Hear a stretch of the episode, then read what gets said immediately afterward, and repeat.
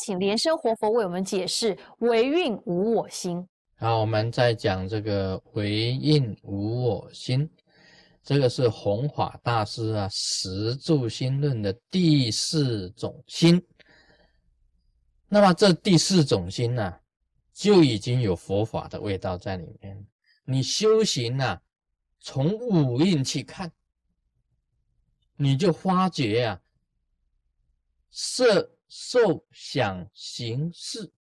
它的生灭啊，升起跟灭的现象啊，非常的明显，非常的明显跟清楚。那你会从这里面呢，了解到如何去运用、去适应，就是佛学。从这个五蕴去修，这个修啊，可以知道一种空性呢，从这个五蕴里面产生出来。我们宏光大成就啊，也可以用种种的方法去修的。那么这里面呢，谈到无我，就是佛本身的这个它本身的一个立论，三法印之一。三法印之无我。现在跟你讲无我，以一个人做代表好了。现在讲这个是我，OK，me 啊。是我，好了，我在哪里？你要想这个我在哪里？哎，我当然是在这里呀。但是头呢？是不是在头呢？啊，不在头吧？因为啊，在身子啊，我在身子啊，也不对啊，在手啊，在脚啊，把你的头、手、脚。啊，身体给它分尸了。问你，我在哪里？到底在头啊，在身子啊，在脚，在手啊？这样子一比喻的话，大家都可以知道，这个我本身来讲啊，根本就是一种空幻的。你把头、手、身子、脚分开的时候啊，到底我在哪里？没有。以前呢，禅宗讲一条蚯蚓呢。啊，这个把它变成两段，啊，这边也在跳，那边也在跳，就问呢，师傅就问呢，这条蚯蚓的生命在哪里，在哪一边呢？啊，这就是一个一个很微妙的一个哲学，让你想，生命在哪里？这个我本来呀分解以后啊，只要把这个我自我分解以后啊，什么都没有的，这个我本来就是没有。这个佛陀本身立下来就是无我，就是第一个法印。无我，既然无我的话，就没有你呀，连你也没有了，没有他。再来就是发展到最后，就成没有众生，没有众生，众生哪里有啊？都是生灭的一种现象。生灭的一种现象，到此地步的时候，你烦恼就完全解脱，这个就进入啊唯印无我心，唯印无我心，进入这个心里面，烦恼一解脱啊，你就是唯印无我心。为什么你烦恼会解脱呢？因为众生的烦恼全是由我产生的。由我来比较别人，就产生烦恼；由我来斗争、来嫉妒，由这个我产生种种的心呐，就产生种种的烦恼。你没有这个我了哈，一切的心呐，全部通通没有了，你哪里来的烦恼？所以这个时候就产生一种很广大无量的心，就产生出来了。这个时候你就能够舍，能够舍，能够施舍。好，我们要布施要舍，都要先把这个我拿开。这是我的，就产生烦恼。今天假如不是说这是我的，这是众生的，就没有烦恼。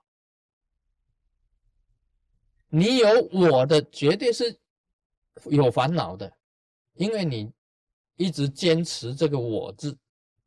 你假如是为众生而不为这个我，烦恼何在？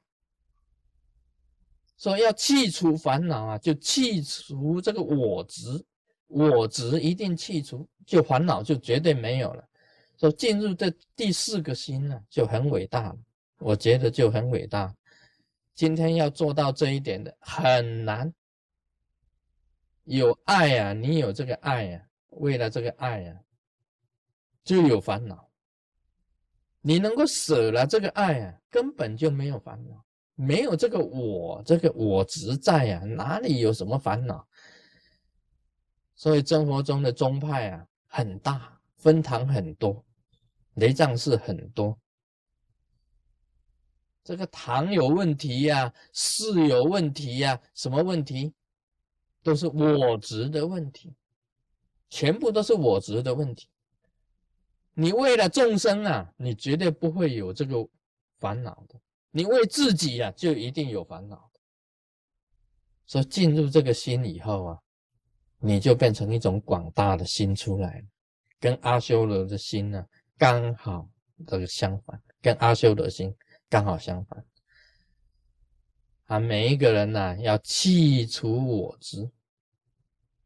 啊，你不要以为师尊永远这个这样子啊，长得这个样子。我老的时候啊，可能又丑又难看，又丑又难看。你不要以为你先生永远那么年轻，也不要以为你的老婆永远漂亮美丽。一场这个病下去啊，整个就变成了浮泡，浮起来的泡沫。那个表面上的色、受、想、行、识，其实都是空幻的，都是泡影。这个我也是一个泡影。很多人要拿师尊的像，这是现在的最好。我说哪里现在的最好？我年轻的时候才潇洒呢，对不对？我年轻呢，二十几岁啊，三十岁的时候正好看的时候啊，那个时候哈。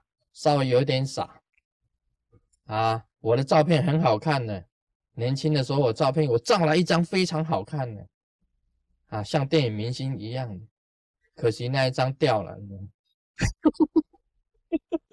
啊，那一张没有了，它底片都没有了，因为那一张旁边有别人了，所以没有，所以那张照片没有了。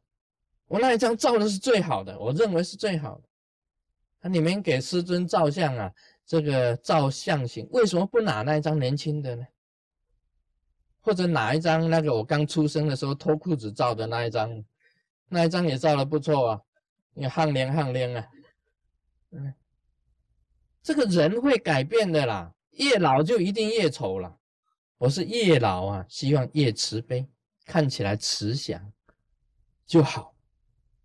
你老的时候还不能讲英俊啊、潇洒，不能这样子讲，一定是慈祥。